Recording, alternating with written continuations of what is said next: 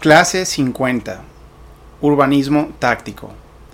Impulsar transformaciones de espacios a través de acciones creativas, progresivas y de bajo costo. Hola, pues hoy continuamos con el tema de ciudad accesible y vamos a, a, platicar un poco más sobre el tema del espacio público antes de pasar al tema de acceso a ciertos servicios, especialmente el de la vivienda. Pero hablando de espacios públicos, para concluir la, temática del acceso a espacios públicos del que platicábamos la semana pasada, que ya dijimos que es uno de los fundamentos para poder disfrutar eh, una ciudad, para poder eh, lograr ciudades que realmente sean atractivas y disfrutables. El poder diseñar espacios públicos eh, y poder construirlos de manera cercana a los ciudadanos alrededor de toda la ciudad, pero también eh, con ciertos elementos y características que garanticen que sean, que, que, logren una calidad mínima. Van a ser elementos indispensables para, para, poder hacer una ciudad valiosa, de calidad y accesible. Y el problema que enfrentamos, ya lo comentábamos en las clases pasadas, es que con frecuencia no tenemos dinero. Nos, nos eh, llegamos a una situación donde ya se construyó gran parte de la ciudad y tenemos un gran rezago en temas de espacios públicos. Pero para satisfacerlo en la ciudad nueva, pues ya dijimos, va a ser más práctico, más fácil porque todo eso es autofinanciable y se va con costo a los desarrolladores.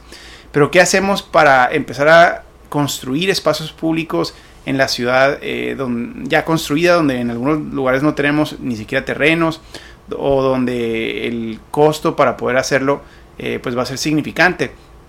Pero, y no nomás espacios públicos refiriéndonos a parques, sino en este caso también para poder impulsar nuevos modelos de, de, mm, urbanos en el tema de movilidad sobre todo, para poder rediseñar calles y poder transformarlas y convertirles en no nomás lugares para el tráfico vehicular, sino en lugares, en lugares eh, atractivos, caminables, eh, de gran desarrollo económico y con componentes estratégicos de espacio público de calidad, que pues sobre todo enfocado en banquetas, en calles peatonales, en calles centrales, mucho de lo que hemos platicado.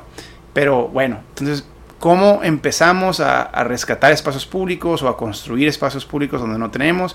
¿Y cómo empezamos a rediseñar calles hacia un nuevo modelo en un lugar donde ya la ciudadanía está acostumbrada a lo que tenemos eh, y donde aparte no tenemos presupuesto.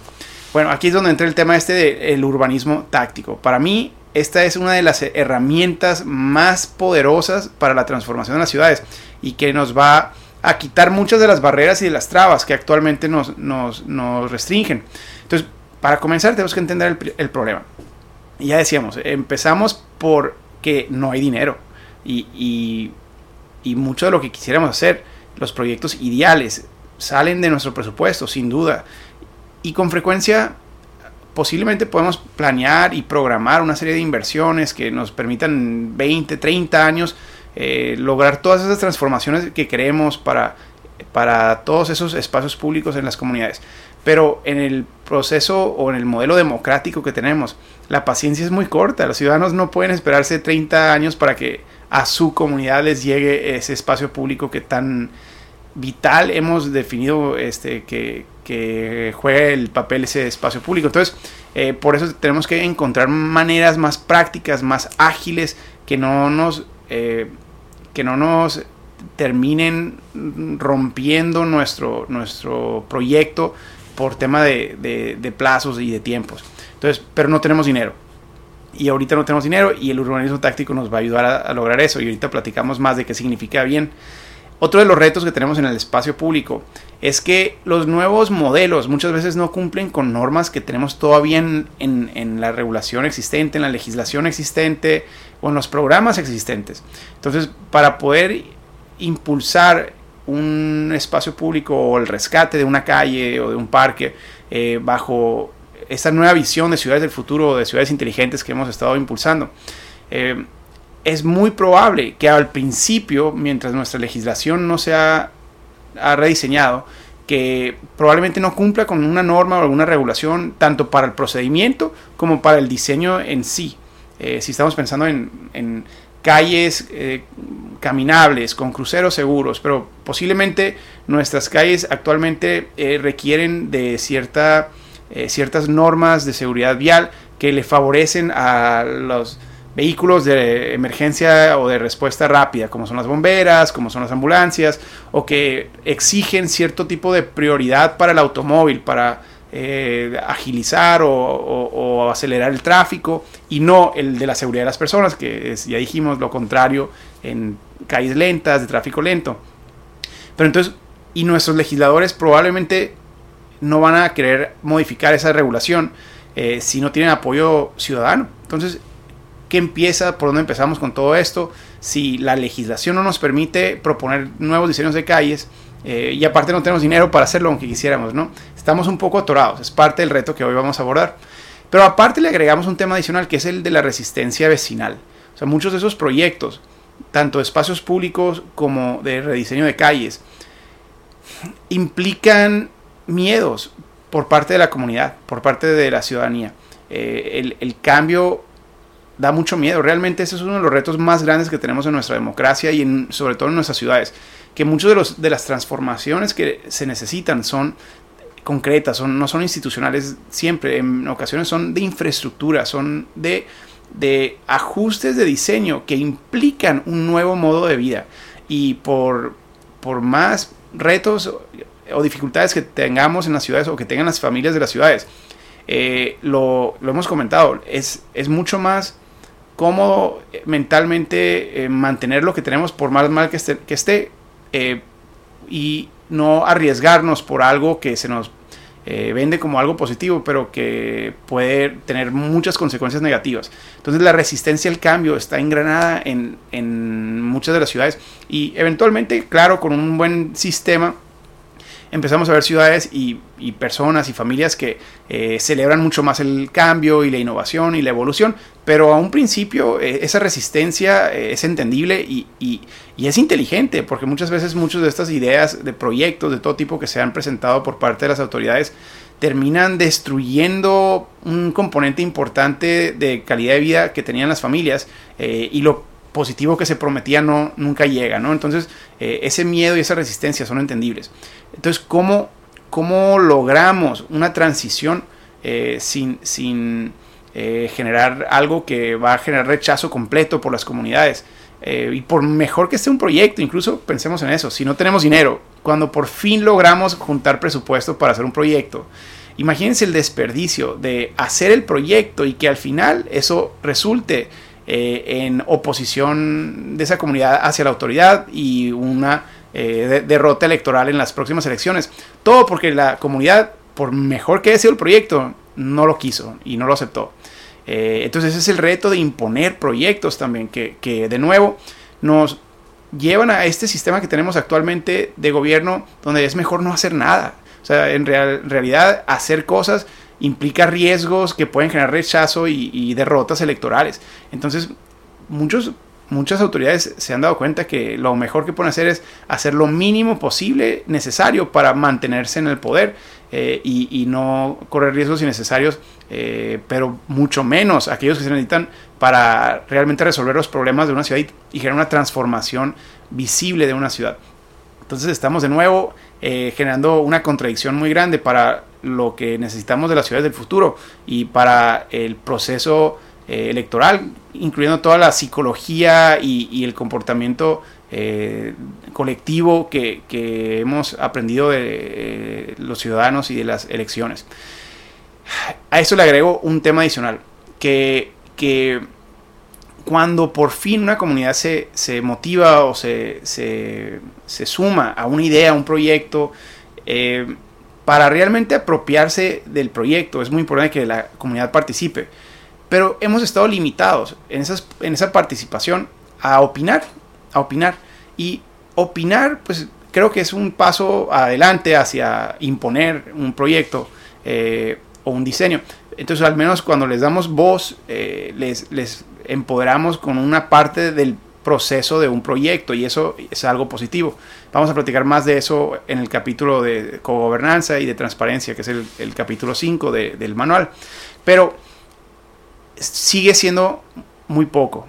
las comunidades para apropiarse realmente de un proyecto, para sentir que, que las ciudades de ellos, que el proyecto es de ellos, quieren participar más, quieren poner su esfuerzo también, quieren poner su trabajo, quieren aportar materiales, quieren aportar algo.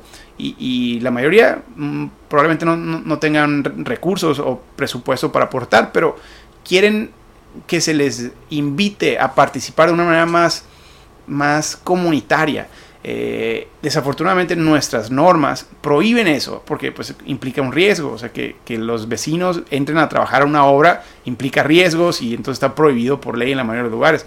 O que los vecinos aporten cierto mobiliario, cierto tipo de material, probablemente no cumple con los estándares de calidad y la normatividad eh, de, de, obras públicas que se tienen en la mayoría de las ciudades. Y, y con gran razón, con gran razón, eh, no, no estamos diciendo que eso se tiene que cambiar necesariamente. Pero entonces el, nos deja un nuevo reto muy significante que tenemos que tener claro. Es que hemos limitado el nivel de participación de las comunidades y eh, nos hemos entonces enfocado todo nuestro esfuerzo de, para sumar a la ciudadanía y, sumarlos a, esta visión de, comunidad o de ciudad que tenemos.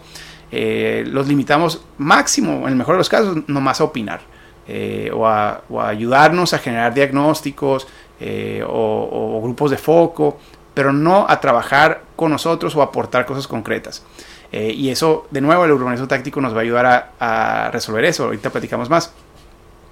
Y por último, eh, y eso es muy importante, en el caso que un proyecto sí se acepte, sí se apruebe, se consiga el dinero, eh, todo esto que hemos dicho que es parte del reto de espacios públicos, y de repente logramos la construcción de un gran espacio público en una, en una comunidad, en un barrio, en una, en una calle, eh, lo que sea hacia este nuevo modelo de visión que tenemos de ciudades sustentables, verdes, eh, móviles, todo ello. Pero resulta que hubo un elemento del proyecto que el planificador o el diseñador o el arquitecto nunca se imaginó que, iba a enfrentar. Algún componente de la dinámica de esa comunidad que pues era muy difícil eh, poder adivinar sin, ser parte de esa comunidad y vivirla todos los días y, e incluso por, posiblemente eh, cosas tan concretas nomás para no dejarlas generales como eh, a lo mejor y la diseñamos en temporada de, sequía y no en temporada de lluvia o en temporada de lluvia y no en temporada de sequía. Y qué pasa cuando hay un cambio de, temperatura o de clima o de temporada bueno eso puede implicar una nueva dinámica que no nos imaginábamos de dónde corre el agua dónde se estanca el agua o cómo se calienta un pedazo u otro pedazo pero también de movilidad.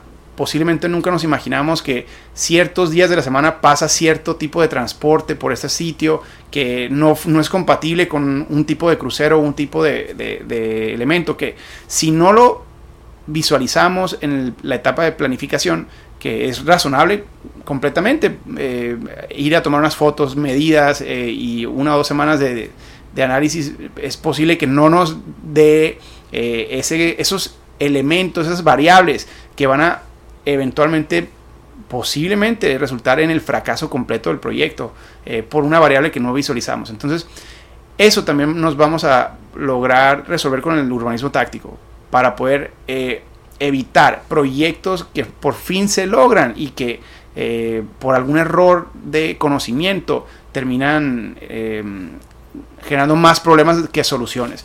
Y eso el urbanismo táctico también nos va a ayudar a resolverlo. Entonces, ¿de qué estamos hablando? ¿Qué es el urbanismo táctico? Bueno, el urbanismo táctico es un modelo de intervención de espacios públicos para la creación o rediseño o rescate de un espacio público. Eh, pero es orgánico o improvisado, eh, es, táctico, no, es, no, es, no es un proyecto o una obra planificada por las autoridades con presupuesto público, sino que es una actividad o son una serie de acciones que muy puntuales y muy creativas que van a ayudar a, demostrar cómo puede ser un rescate o un rediseño de un espacio público, pero con muy poco presupuesto. Entonces aquí es entrar e intervenir un espacio y rediseñarlo usando creatividad, no dinero, básicamente. Eso es lo que es. Y, incluso rompiendo muchas reglas en el proceso, eh, con eh, ciertos, digamos, cuidados para asegurar no generar mm, daños permanentes, que eso va a ser clave. Entonces, el urbanismo táctico es de bajo costo, eh, es disruptivo, rompe dinámicas de un espacio, de una calle, de una comunidad. Eh, es temporal, porque si no funciona se puede quitar y eso nos ayuda también a, pues no asustar o generar conflictos permanentes con una comunidad o entre vecinos. Eh, es participativo, entonces aquí no es la autoridad necesariamente la que viene y lo hace, sino que con frecuencia la autoridad simplemente observa o ni siquiera se da cuenta. O sea, el urbanismo táctico, para todos aquellos que dentro de este eh, diplomado, estos cursos, han estado con la inquietud de que, bueno, todas estas buenas ideas, pero, pero pues yo no, eh, yo no estoy en, la, en, el gobierno o yo no estoy en, en la dirección que se, se, dedica a eso, que lo autoriza, ¿qué puedo hacer yo? Bueno, el urbanismo táctico es una herramienta ciudadana que nos permite a quien sea poder impulsar, incluso construir espacios públicos en una ciudad. Eh, a pesar de lo que la autoridad quiera. Entonces, en ocasiones esto incluso se hace como un tipo de, urbanismo de guerrilla, para darle dolores de cabeza a, las autoridades en lugares donde la autoridad eh, se rehúsa a pensar diferente o a innovar o a hacer cosas alrededor de este modelo. Eh, bueno, este tipo de herramientas puede ayudar a, concientizar, a sumar esfuerzos, a enamorar a la ciudadanía con un nuevo modelo, a pesar de no tener presupuesto e incluso no tener autorización eh, de, todos los procedimientos adecuados de un proyecto, ¿no? Eh, pero eso pues, nos, lleva a este componente de la legalidad. Eh, con frecuencia muchos de esos proyectos son ilegales, de una manera u otra son ilegales, pero hay tanta discreción, y eso es parte de lo interesante de las ciudades, que en realidad hay tanta discrecionalidad en muchos componentes que no están regulados o no están bien regulados o, o que no se le aplica la regulación y que, y que la autoridad sabe esto y, es, una, es un reto para ellos porque eso implica riesgos para ellos, implica, eh, si algo no funciona, implica consecuencias legales para ellos. Y, por ello muchas veces todo eso que criticamos de respuestas lentas, de burocracia, realmente lo que es es, en la mayoría de los casos, eh, y, eso realmente lo he visto, son funcionarios que quieren hacer lo mejor que puedan, pero no quieren terminar en la cárcel o no quieren terminar perdiendo su, empleo. Y entonces eh, el proceso, todos esos procesos complejos, han sido resultado de funcionarios cuidadosos eh, y, eso no lo podemos criticar. Eh, bueno, sí, sí, vamos a criticarlo mucho en el último capítulo, pero no, no los funcionarios, sino el proceso. Y tenemos que buscar mejores procesos. Pero tenemos que entender por qué estamos donde estamos y, muchas veces ese proceso simplemente es la complejidad regulatoria o administrativa que impide que los funcionarios actúen rápido o participen en proyectos innovadores donde el, resultado es, es incierto. Eh, entonces el urbanismo táctico es maravilloso porque es una manera de que los funcionarios pueden eh, dar acceso o dar permiso o, impulsar eh, innovaciones de ese tipo que representan riesgo pero que representan también un mejor futuro y ellos pueden acordar ser parte de ello sin autorizarlo formalmente. Entonces, ¿qué significa? Para un proyecto realmente disruptivo que puede tener el riesgo de ser rechazado por completo por una comunidad o de, generar algún tipo de, daño, pero que puede también generar la, transformación positiva de, un barrio entero. Bueno, la autoridad de la mano con la sociedad civil, con vecinos, con, algún grupo que lo esté impulsando, puede eh, decir, me encanta tu proyecto, eh, no sabemos por dónde cumple cualquier tipo de gestión, eh, pero, pero si lo haces, yo no voy a estar en la oficina el sábado, o yo voy a este, estar a la espera en caso de alguna emergencia, pero yo no voy a estar ahí. Si funciona, me avisas, o si, la comunidad se suma, si funciona muy bien eh, y, y la evaluación es positiva, entonces en un segundo ejercicio ya puedo llegar yo a aportarte material extra o a formalizar parte de, o regularizar parte del proceso. Pero ya cuando esto ha sido celebrado por la comunidad y donde pudimos evaluar algún ajuste necesario y entonces el riesgo para nosotros como autoridades es muchísimo menor. Eh, eso es parte de la maravilla del urbanismo táctico, que nos permite jugar con el gris para lograr una transformación positiva. Y ojo, esto puede generar eh, ya inquietudes en muchos de ustedes. pero si bien ya decía Nelson Mandela, o sea que una de las de las filosofías de gobierno de Nelson Mandela, que pues representó una transformación eh, importantísima para Sudáfrica, era que la clave para mantenerse en, el, en un buen gobierno, en, un gobierno eh, positivo, eh, era el poder aprender a jugar con el gris para llegar siempre al blanco, porque en ocasiones al, por no atrevernos a jugar con este gris, terminamos en un lugar destructivo, eh, o en un lugar sin esperanza y eso termina siendo el negro. Entonces tenemos que aprender a jugar con el gris, en este caso, con la parte que no queda clara de, los procedimientos y la regulación para lograr esas transformaciones tan, tan difíciles. Y, eso es lo que es la innovación. Al final del día, el ser disruptivos, el innovar, el emprender dentro del gobierno implica riesgos, pero el urbanismo táctico es una manera inteligente de minimizar los riesgos para las autoridades.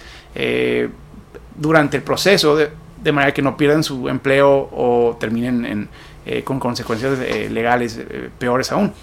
Ahora, ¿cómo lo hacemos? creo que ya empieza a quedar claro de qué es este tema del, espacio, del urbanismo táctico.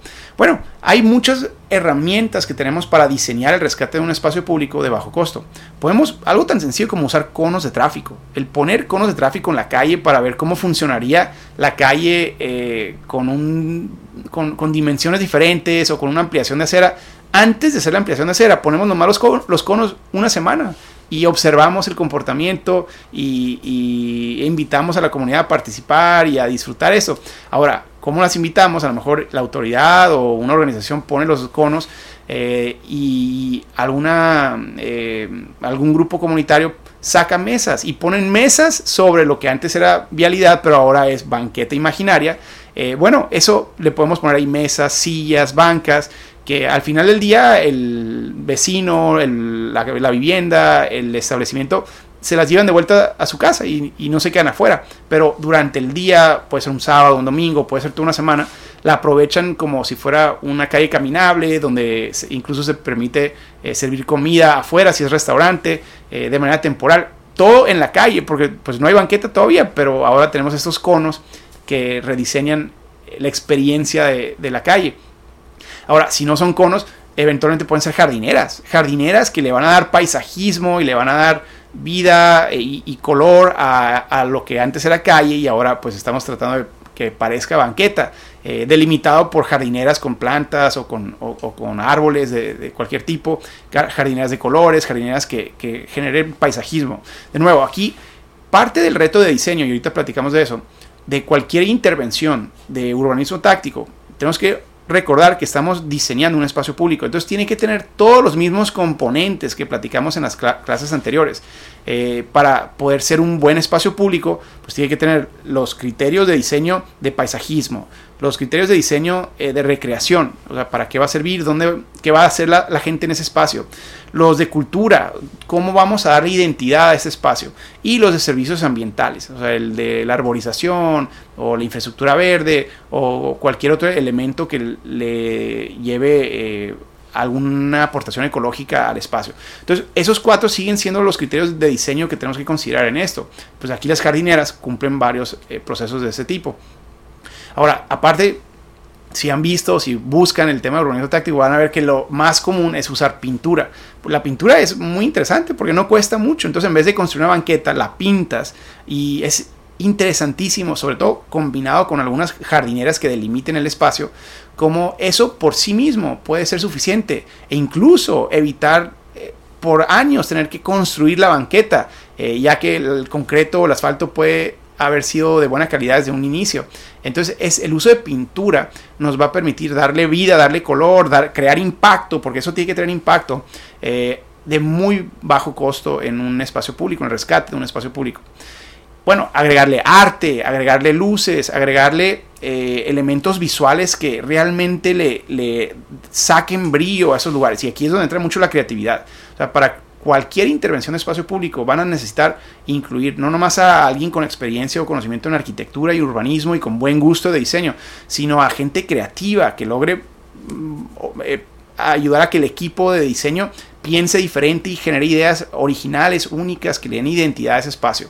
Aquí los artistas pueden jugar un rol muy, muy, muy interesante, los diseñadores de interiores, incluso muchos de ellos pueden eh, generar ideas muy interesantes que normalmente nunca se hubieran considerado en un proyecto, en una obra pública tradicional. Bueno, ahora, no nomás es el diseño, sino que es cómo lo vamos a activar, cómo, qué actividades van a ocurrir aquí. Aquí tenemos que pensar en, en, qué le va a dar vida y qué va a cambiar la dinámica de este espacio. No nomás para que los vehículos bajen la velocidad, sino para que ahora la comunidad se apropie con algún tipo de esparcimiento concreto. Y aquí es donde entran cosas como los deportes, competencias, torneos, carreras, eh, o incluso simplemente conciertos. Eh, cualquier, e incluso se me ocurre el tema de food trucks, el de gestionar eh, kioscos de venta de comida temporales, eh, un día a la semana o varios días a la, semana o en las noches, eh, ya sea con, con kioscos formales o con carpas, pero lo que sea que le va a dar actividad a ese espacio. Y eso, pues de nuevo, abre muchas posibilidades de, diseño. Requieren gestión, requieren coordinación, eh, pero pueden limitarse a un día por semana. Eventualmente pueden eh, instalarse de manera permanente si, si, vemos que esto está funcionando. Ahora, el proceso, eh, pues, implica juntar a los vecinos y autoridades, en muchos casos, pues tienen que ser eh, involucrados en todo el proceso, pero, pero, pero eh, cuando menos tienen que ser los vecinos. Eso tiene que eh, con tiempo convocarse, avisarse a los vecinos, sumarlos al grupo de, de, trabajo para no llegar de nuevo de fuera a imponerle a una comunidad algo que ellos no van a, a entender. Entonces, cuando menos unos cuantos de ellos, sobre todo actores clave y líderes comunitarios, tienen que ser parte de ese proceso de planeación.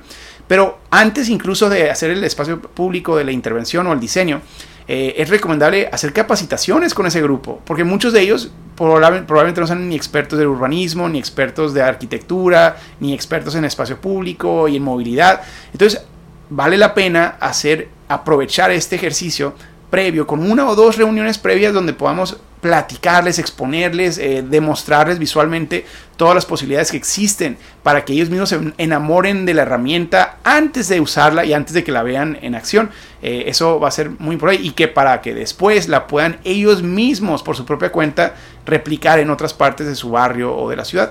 Eh, entonces, ya después de eso, ahora sí podemos hablar del diseño. Y el diseño tiene que, dijimos, incluir todos esos componentes de buen espacio público, eh, tienen que llevar elementos de arquitectura, pero también creativos, únicos de ese lugar. Eh, y al final pueden incluir aportaciones vecinales, pero la base inicial sí tiene que tener cierta coherencia diseñada por alguien con, con el conocimiento de, diseño necesario. Pero los elementos base, generales de, por ejemplo, el, el mural específico de que ¿Qué mural vamos a hacer? Bueno, un artista local lo puede diseñar a su gusto. Eh, el tipo de planta que vamos a usar acá. Bueno, resulta que uno de los vecinos tenía cinco árboles extras que, quiere donar al, proyecto. Todo eso nos va a permitir una flexibilidad de aportación eh, orgánica de lo que cada uno de los eh, participantes ya puede aportar, que en una obra pública tradicional no hubiera podido nunca aportar pero en este caso, por ser urbanismo táctico y tener flexibilidad en ciertos componentes del diseño, eh, va a permitir muchísimo más, mayor participación y aportación hasta el diseño final del espacio. Eh, y bueno, ahora sí, el evento, el evento, se tiene que ser un gran evento, tiene que eh, generar fotografías del antes y el después, tenemos que generar actividad, alegría, tenemos que sumar a todo la comunidad para que no nomás se vea como un día de repente llegue a un lugar y ya, hay algo diferente, sino que vean el proceso y, lo celebren y lleguen a, pararse a felicitar. Eh, lo interesante de esto es que en un día de trabajo o dos máximo pueden generar una transformación permanente de un espacio público y no como una obra pública que aparte de generar cierres de calles y dolores de cabeza de años, incluso de muchos años, aquí en un día o un fin de semana van a ya tener un antes y un después eh, permanente en, un espacio. Y claro, una evaluación posterior para poder evaluar si el proyecto está funcionando, eh, si hubo algún, error, algún imprevisto, antes de proponer un proyecto oficial eh, para una obra pública final, bueno, evaluamos este proyecto y ajustamos y ahora sí emitimos una recomendación final.